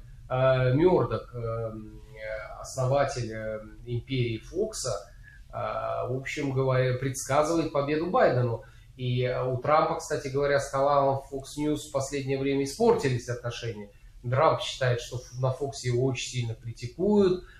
Все мы помним историю первых дебатов, когда был журналист, их вел с Fox News, и потом Трамп сказал, что он вынужден был как будто бы один против двоих выступать, потому что, в общем, солидаризировался ведущий Фоксовский с Байденом. А то, что э, плюс, опять же, вот возвращаясь к тому, с чему мы начали, э, два типа бизнеса в Америке, э, ну, как минимум два существуют. Есть и бизнес Силиконовой долины, есть бизнес медиа, есть бизнес социальных сетей, и вряд ли кто-то вроде, как, вроде главы Твиттера или главы Фейсбука или Амазона будет, будет рад трамповской победе. И по тому, как они сейчас банят, да, э, любой твит вот с перепостом э, этой статьи в Нью-Йорк Пост уже видно, да, как, как, в общем, они же миллиардеры тоже, это тоже бизнес, самый крупный в Америке бизнес, цифровая сфера. Смешно, кстати говоря, если там потом кто-то захочет посмотреть, э, можно, как республиканцы вышли из положения и обманули Твиттер они вот эту статью записали в видео видеоклипа. То есть ты кликаешь на нее и ползет у тебя статья, и уже не может Твиттер это забанить. То есть mm-hmm. ты обмениваешься как бы э, видеофайлом, да, не текстом, а, ну, в общем, воюют и, и противостоят цензуре. Но это шутки шутками, а э, серьезная проблема уже озаботился юридический комитет Сената. Там даже хотят Дорси этого из Твиттера вызвать на слушание до выборов. Цукерберг, вообще... в очередной раз хотят, он уже, наверное, устал ходить на судебные да, процессы. Да, ну сейчас вообще все ускорится, какие-то дела, в общем, все, что откладывали когда-то в долгий ящик, сейчас нужно будет делать очень оперативно. Плюс там еще продолжается и слушание по а, кандидатуре Эми Кори Барретт на пост Верховного судьи. В общем, время, события уплотнились предельно в американской реальности, и наверное, ну, каждый день будет приносить какой-то новый сюрприз или какой-то поворот. Мы как-то, по-моему, упустили самое то, с чего все началось. Вот это весь кавардак с э, цензурой, с соцсетями, с э, Бурисом в очередной раз. Ведь, я, как мне представляется, всему виной небрежность Байдена по отношению к своим гаджетам. Там же с какого-то ноутбука все началось, в который кто-то залез, его в ремонт сдали, и нашли вот эту историю, информацию? Как все это было? По официальной версии так и было. Ну, как официальная версия? Это та версия, которую излагает издание York Post, э, та версия, которой придерживается адвокат Трампа Рудольф Джулиани, к которому попали эти записи. Да, я могу кратенько пересказать. общем, Просто это все странно происходит. выглядит. Ну, ты напомни, как все это происходило. Да, ну вот э, формально изначально озвучивалось это таким образом, что вот есть в Уилмингтоне штате Делавэр, одном, в общем, городе, где проживает э, Джо Байден и, э, и его сын, есть некая мастерская, владелец ее человек, которого зовут Майк, а, а, Майк, а, а, Мак Айзек его фамилия. И э, в прошлом году к нему пришел не, некто и принес три ноутбука на ремонт. На одном из этих ноутбуков якобы была наклейка фонда Бо Байдена. Бо Байден это старший сын Джо Байдена, э, не такой... Э, и просто ощущение, что за ним еще тащился, за Штирлицем тащился парашют, как в анекдоте. Э, ну, иронизировать не знаю, как мы тут можем. Мы чего всегда, я, я думаю, все мы опасаемся, что опять сейчас начнется, в общем, в сторону, в нашу сторону начать. Вот а, там русский мастер. А, нет, мастер не русский, но уже начинаются разговоры о том, что вот, э, э, во-первых, американская разведка предупреждала, что как-то документы Бурисма могут быть э, какими-то хакерами, э, в общем, со сервера Бурисма могут быть атакованы. То есть вот это уже подспудно. Но вернемся все-таки к, mm-hmm. к, к, к той версии, которая озвучивается э, как главное. После этого человек исчез. Э, у этого э, мастера из э, бывшего сотрудника Apple, у него какие-то проблемы со зрением, он говорит, что я вроде как узнал, вроде как не узнал, потом 90 дней прошло, по закону 90 дней трогать нельзя, потом стало можно, он полез в эти ноутбуки, увидел совершенно какие-то шокирующие фотографии, но часть из них мы тоже видели, их публиковали, где э, Хантер Байден э, курит крэк, плюс есть там еще какое-то видео, где он занимается сексом с некой женщиной, тоже курит крэк, но, понятно, это видео не публикуют пока. Ну и главное, вот эти имейлы, да, которыми он обменивается с, э, как, мы теперь понимаем уже по второй публикации, не только с людьми из Бурисма, но и со своими китайскими партнерами. Речь идет о том, что оказывает похожие консультативные услуги в Китае. Он заработал более 30 миллионов долларов. И, в общем, и дальше, и дальше начал, начал этот эм, Айзек путаться в показаниях. Как стало понятно, что он начал в них путаться, на следующий день, после того, как в Нью-Йорк Пост вышла эта статья, к нему из Вашингтона, благо там ехать на электричке меньше часа, на большой журналистский десант. Они его не снимали, но записывали на видео. Мучили они его, просто устроили ему перекрестные допросы. И оказалось, что, в общем, э, э, тайминг, да, вот этот э, последовательность событий, отложенная Айзеком, Макайзеком, она не сильно в некоторых местах противоречит тому таймингу, который был изложен в материале Нью-Йорк Пост. Дальше он э, не смог объяснить, то ли он позвонил ФБР и отдал этот э, ноутбук, то ли сами ФБРовцы к нему э, на него вышли. А потом он стал говорить, что он искал какого-то покровителя, потому что он стал бояться за свою жизнь. Этим покровителем оказался трамповский адвокат Рудольф Джулиани. Теперь, значит, Рудольфа Джулиани уже здесь ну, параллельная история, надо просто интересный штрих, начали высмеивать, потому что дочка Рудольфа Джулиани, 31-летняя, вдруг uh, выступила с публичным обращением, что надо голосовать за Байдена. Вот. Ну а в этой истории все развивается, вышел уже второй материал, как я сказал, про Китай. И э, сегодня вечером, э, вернее накануне, да, вчера даже было вечером, э, Такер Карлсон, Э, ведущий Fox News, рассказал, что у него есть новые подробности, и согласно этим подробностям э, Байден э, во время, ну, в общем, визит Байдена на, на, на Украину, один из визитов, тоже был как-то связан с активностью его сына. То есть то, о чем и просили вот респонденты Хантера Байдена, как-то помочь, будучи на Украине, делам буризма. В общем, эта тема интересная. Здесь э, много конспирологии и э, еще больше тумана сейчас будут э, напускать демократы. Но что очень глупо делают, конечно, соцсети вроде Твиттера и Фейсбука, это то, что они ну, людям пытаются искусственно преградить путь к этой публикации. И это только подогревает интерес, понятное дело, да, что это как то же самое, как было в 2016 году когда э, CNN постоянно ругала Трампа, а, а Клинтон не замечала. И в итоге популярность, трафик, да, у Байдена был больше, и, вернее, у Трампа был больше. У Трампа, да. Жизнь победил. ничему не учит. Валентин, спасибо. У нас время трампоскопа заканчивается. Я больше чем уверен, в следующую пятницу нам будет что обсудить, потому что, ну, чем дальше в лес, тем, э, тем, тем толще ноутбуки. Байдена. Валентин Богданов в эфире Newsroom, в эфире Вести ФМ в программе Информ Бистро. Спасибо, Валентин. Всего доброго. Продолжаем эфир. Перед новостями с Валентином Богдановым в тромпоскопе подвели итоги американской, э, уже предвыборной, наверное, недели, так можно говорить. Э, по следам э, интересное замечание от нашего слушателя из Калининградской области. Если ты даешь взятку, ты коррупционер. И если ты даешь взятку и с нее платишь налог, ты лоббист. Это американская схема. Я еще просто поясню по поводу тромпоскопа. Программа выходит в запись, к сожалению, просто из-за разницы во времени. Мы не можем в прямом эфире ее выдавать. И она дублируется на наш канал Newsroom Room Вести ФМ эм на YouTube. Смотрите, прямо сейчас, буквально несколько минут назад, она появилась в свободном доступе. Э, смотрите, подписывайтесь, комментируйте.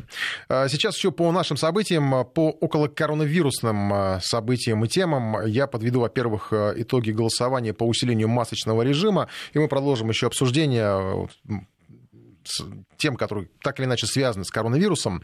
Э, во-первых, э, вот ну, писали наши слушатели, жаловались на маски, на масочный режим, и были даже такие громкие вот замечания э, про... Сейчас я их найду по поводу того, насколько маски людям мешают, что нельзя игнорировать тех, кому они мешают. И, в общем, ссылались на какие-то нормы Конституции, которые якобы освобождают отношения масок. Э, ну, вот сами подумайте, а одежду вам Конституция не мешает носить? Ну, вот если человек хочет раздеться, он разденется, да. Вот, ну, в принципе, по-моему, параллели такие, ну, они достаточно очевидные. Но есть какие-то меры безопасности, необходимости, которые надо соблюдать. Одежда — это мер, рамки приличия, а маски — это рамки безопасности. Неужели так трудно? Хотя вот тут на болезни ссылаются, которые не позволяют носить маски. Ну, сократите свое пребывание в маске э, среди людей, и на воздухе, на улице вам никто не запрещает э, ходить без маски, по крайней мере, пока. Хотя вот в Италии, например, ввели жесткие меры, и там штраф до 1000 евро, если вы без маски окажетесь на улице просто. Так что по поводу того, что у нас тут драконовские меры в Москве, ну, по-моему, это явно преувеличено. Давайте подведем итоги голосования э, в нашем приложении по поводу усиления масочного режима. 35% слушателей ощутили усиление проверок масочного режима. Вот мы имели в виду, подразумевали в последние дни. Наш корреспондент, наш коллега наш ходил, смотрел, как все это соблюдается и как проверяется. 47% утверждают, что нет, все как прежде. И 18%, ну, какие проверки? То есть их вообще, видимо, никто не ощутил и не ощущал. А сейчас э, еще другая, в общем-то, смежная тема по коронавирусу, э, про такси.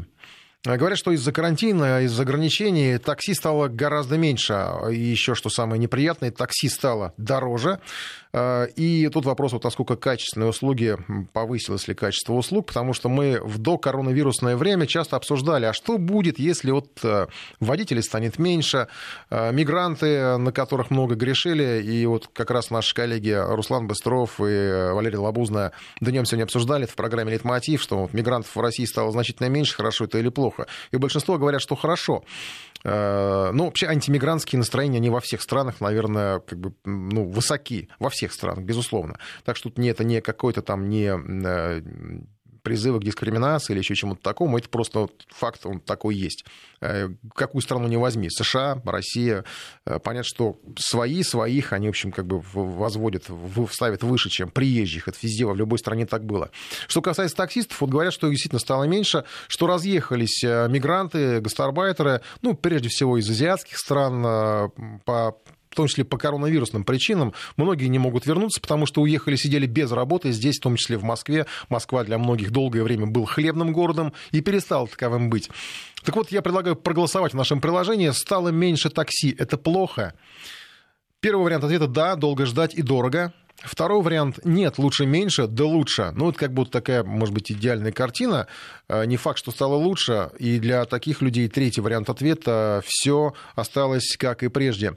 Плюс семь девятьсот три сто семьдесят шестьдесят три шестьдесят три. Можете писать свои соображения на наш портал. Если мы успеем, мы еще даже, пожалуй, проведем интерактив насчет качества работы такси вот в таких вот уже, наверное, даже не посткоронавирусных, а вот, вот во время коронавирусных условий, во время второй волны, потому что это и пост, это и во время, получается, да?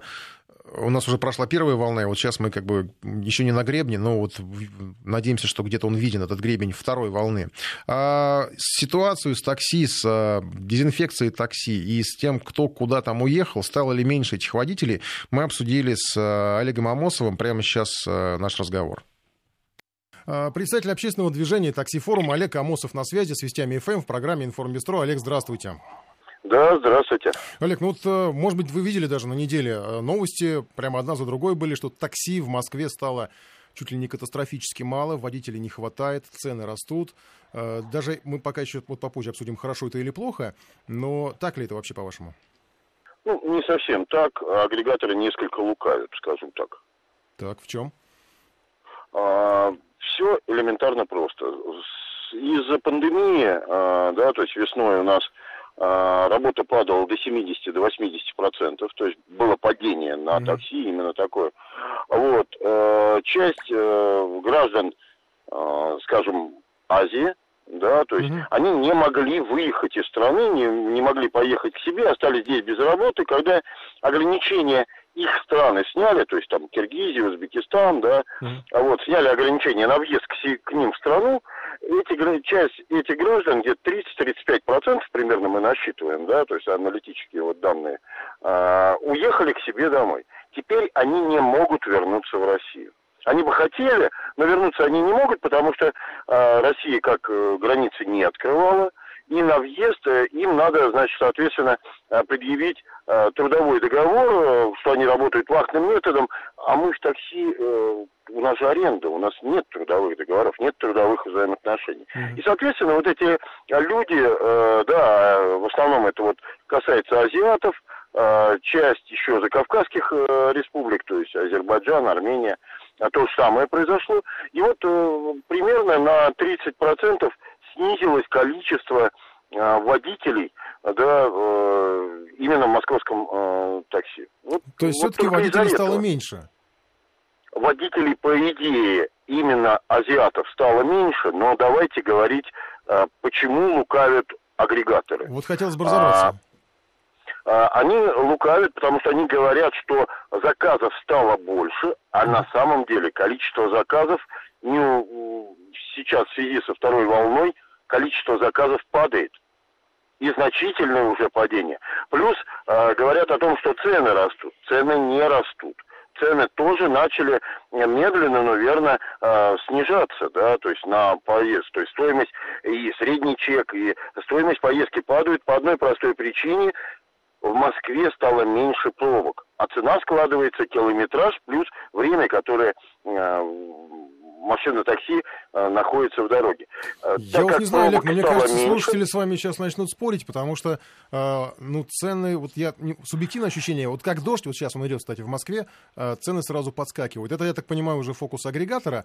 И что пробок стало меньше, да ну вот тоже кажется, что нет. Мне вот не знаю, с тех, конечно, это э, напоминание о карантинном времени, когда Москва вообще была свободной. Наверное, они, э, как сказать... Э, делают другим фокус. Кажется, что действительно, наверное, пробок больше не так, могло быть хуже. Но как-то не знаю, по субъективным ощущениям кажется, что все не совсем так, что и цены немножко вот в определенные пики растут, и что пробок, ну, не так уж их и э, мало. Пос, посмотрите сейчас, прямо сейчас, да, на, uh-huh. в это время. В это время обычно Яндекс выдавал 9-бальные пробки. Uh-huh. Да, сейчас, извините, 4-5 баллов.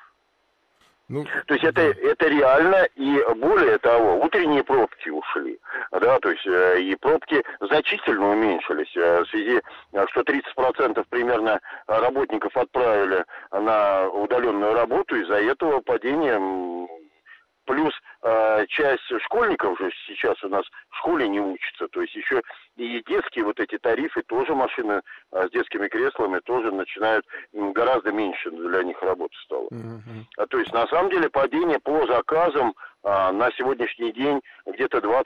А, но это только э, начало второй волны. То есть мы говорим о том, что на 30% примерно стало меньше водителей азиатов, да, то есть которые, э, часть из которых очень плохо говорила по-русски и э, на самом деле, скажем так, не очень хорошо и за рулем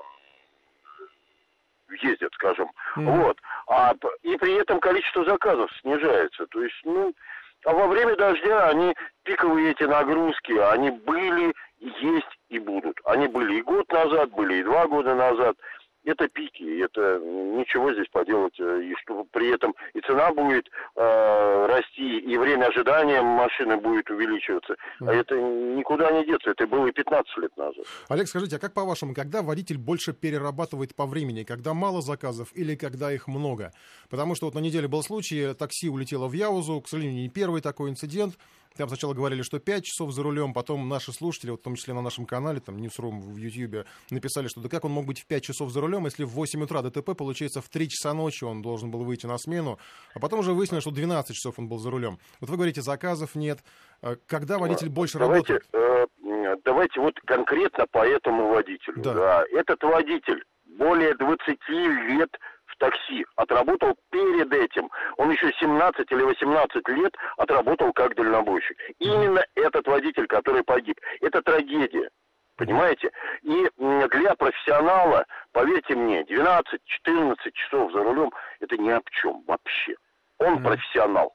И мы говорим в данный момент, что это был профессиональный водитель, это был не какой-нибудь там залетный, да, то есть mm-hmm. там, или а, случайный человек, который пришел, подработчик, который потерял чувство э, времени и потерял чувство усталости, да.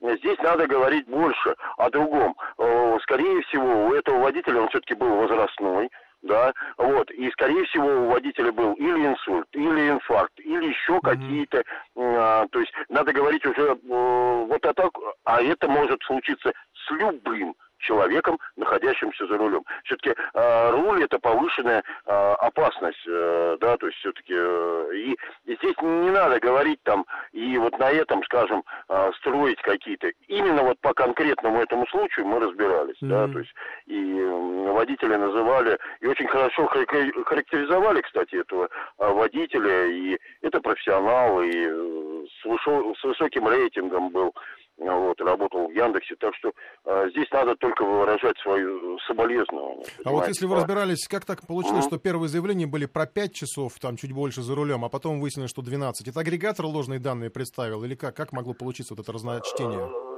нет, скорее всего, э, отработав 5-6 часов, водитель сходил на какое-то время с линии, там часа полтора-два, mm-hmm. вот, то есть отдыхал. Угу, да, понятно. Из-за Спасибо. этого вот получился вот этот вот э, перерыв, э, там, э, что его не было на линии угу. э, порядка двух часов. Вот. Скорее всего, он передохнул, может быть, поспал, выключил там систему, поспал, э, передохнул. Хорошо, это этот случай исключаем, это медицинский несчастный случай, ну, соболезнования родным, да, близким, да. потому что, ну, все-таки человек погиб, да. И все-таки, вот возвращаясь к вопросу, когда, по-вашему, водитель больше перерабатывает? Когда мало заказов, и он просто дольше их ищет, или когда много заказов, и он старается наработать, наработать побольше? Раз вот поперло? Здесь, ну, все зависит от человека, от человеческого фактора, да, то есть э, люди все разные, и много, мало, э, это, ну, заказы есть всегда понимаете? То есть, когда их мало, надо э, как бы и аренду набить, и э, долго там сидит за рулем, да, то есть, но он же при этом не передвигается, он просто, э, да, то есть, в принципе, в расслабленном состоянии. То есть, больше он устал или меньше. Здесь надо смотреть человека. Ну, когда ничего не делаешь, больше а когда... устаешь. А когда работы очень много, да, то есть там находится в работе и работает, ну, как бы Понятно, ну, субъективно, мне, субъективная история. Профессиональный да. водитель, э, работы хватает. Понятно. У меня еще последний вопрос, Олег, вам, э, если позволите. Вот э, мы начали разговор с водителей, назовем их так, гастарбайтерами, не будем там все эти расово-национальные принадлежности озвучивать. Гастарбайтеры, да, мигранты. Да. Судя по всему, агрегаторы-то на самом деле, наверное, только за, если они приедут сюда, и чем больше их приедет, тем больше они подарят комиссию агрегатору. По-вашему, что Конечно. тогда произойдет? А, ну, а будет какой-то кризис, опять падение цен качества услуг? То есть, может быть, это хорошо с точки зрения качества услуг и с точки зрения, наверное, для коренных водителей, да, которые здесь вот работают и э, даже в сложных коронавирусных условиях? Конечно, мы должны понимать э, такой момент, что э, культура чистоты. Вот э, мы все говорим там масочный режим э, и забываем, что надо как можно чаще мыть там руки, да. А человек, который, ну вот такие, э, не беря расовую какую-то, а гастробайтеры, да, то есть у них нет культуры э, чистоты. Понимаете, то есть, э, ну не принято в этих странах, э, как бы, э, у нас принято там. Ну, принято бояться утром, вируса, да да, встал утром, да, пошел под душ, помылся, э, да, вышел там на работу, приехал там с работы, пошел под душ, да, это принято, это, и это считается нормой поведения, да, и это нормально. А в этих странах э, там и отсутствие э, той же самой воды сказывается, и это просто не принято. Понимаете, то есть э, и отсюда э, большие проблемы э, даже с распространением, да, то есть э, ведь у нас Роспотребнадзор ставит условие, что после каждого пассажира надо обрабатывать машину. А, да, дезинфекцию проводить. А, само собой, это физически невозможно сделать, да, то есть это, ну, на самом деле, но все равно ответственный какой-то вот водитель, да, то есть он заехал перед выходом на линию а на мойку, заодно обработал машину. Там в процессе машина э, испачкалась, опять заехала и опять обработал. То есть э, хотя бы по несколько раз на дню это обрабатывается. И, и это уже как бы нормально. Понимаете? Но по-честному после что... каждого клиента нет, конечно, правильно же? Ну, это невозможно. Угу. Просто невозможно. Мы это можем э, сделать, да, то есть там, имея антисептик, просто выйти и протереть ручки. Это да, это возможно. Угу. А вот заехать куда-то, либо, ну, да это просто и нереально, если там короткая поездка, там, 200 рублевая, да, ну, давайте заедем еще на мойку на, за 250 рублей, угу. проведем обработку. Ну, ну, это смысл, да, то есть этой работы. Да, в общем, берегите себя и водителей, и пассажиров. Спасибо вам за беседу. Олег Амосов, э, председатель общественного движения «Такси Форум», был в э, эфире Вести ФМ. Эм. Да, но я сразу поясню, вот э, появились уточнения от наших внимательных слушателей, что сейчас по Яндексу в Москве пробки 7 баллов. Да, мы записывали до программы э, этот разговор с Олегом Амосовым, пробок тогда было меньше, и я вот тоже, вот, ну, наверное, я пытал, попытался поспорить насчет э, пробок, э, и, наверное, ну, продолжу этот уже заочный спор, потому что 7 баллов это, конечно, не 9, и наш слушатель вот поясняет, что, ну да, 9 было, видимо, летом, когда все на дачу ездили, а сейчас уже, в общем, с дачами пришлось подзавязать, потому что холодает. И я даже по личному опыту, ну, я не знаю, я, все, мне кажется, что все-таки цены выросли, и пробок стало больше, просто потому что раньше, не знаю, мне до дома от работы было ехать на такси больше 20 минут, и стоило это в районе 400 рублей. Сейчас, вот в прошлую пятницу я ехал 40 минут, я вынужден был поехать на такси, потому что я помню, что на машине э, сам я не доеду, ну, буду долго очень ехать. И по выделенке я ехал 40 минут. Но это вот, я считаю, что все-таки, конечно, движение у нас э, трафик у нас подзагрузился. А, а, сообщение от наших слушателей а, по поводу такси, и вообще э, стало их меньше или больше. Никак не пойму, в каком городе вы живете. Пишут нам из Москвы. Э, такси стало больше. Я целыми днями езжу по Москве обратил внимание, что их стало больше. А вы мне говорите, что меньше. Бред какой-то. Нет, ну это не я говорю вам, это агрегаторы посчитали и сказали. Хотя, как мы выяснили в беседе с э, специалистом по этому бизнесу, есть вероятность, что просто агрегаторы лоббируют возвращение сюда большего числа, скажем так, недорогих водителей, да, которые готовы работать за небольшие деньги. А вот насчет качества это уже, конечно, другое дело, потому что Моск... из Москвы нам пишет другой слушатель, меньше такси это плохо, цены будут выше, о каком качестве может быть речь? Маска на таксисте это только повод поднять цены. К азиатам, таксистам, работающим с агрегаторами, претензий нет. Да, я бы тоже не разделял. Опять же, вот по этим Э, коренным признаком, потому что, ну, разные водители совершенно бывают. Я встречал вполне себе аккуратных, нормальных водителей, э, мигрантов, но видно, что это вот из какой-то Средней Азии. Э, по поводу замечания, почему вы считаете, что такси стало дорогое, может быть, оно слишком дешевое, да нет, я не считаю и не обсуждаю, дорогое оно или дешевое. У каждого свои понятия о том, что дорого, что дешево. Мы обсуждали, как бы, вот, ну, стало ли оно дороже, это самое такси. И я подведу сейчас итоги голосования нашего Э, по поводу как раз вот стало ли оно дороже, хуже, лучше. Э, стало меньше такси, это плохо, спрашивал я в нашем приложении. 18% э, да, долго ждать и дорого, 33% нет, лучше, меньше, да лучше, 48% все осталось как и прежде. Ну и напоследок справедливое замечание, опять же, от наших слушателей о том, что люди в э, эту сложную эпоху теряют человечность. Поэтому не теряйте ее, будьте аккуратнее. Кстати, в ближайшие выходные нам обещают в Москве сильный ветер до 17 метров в секунду.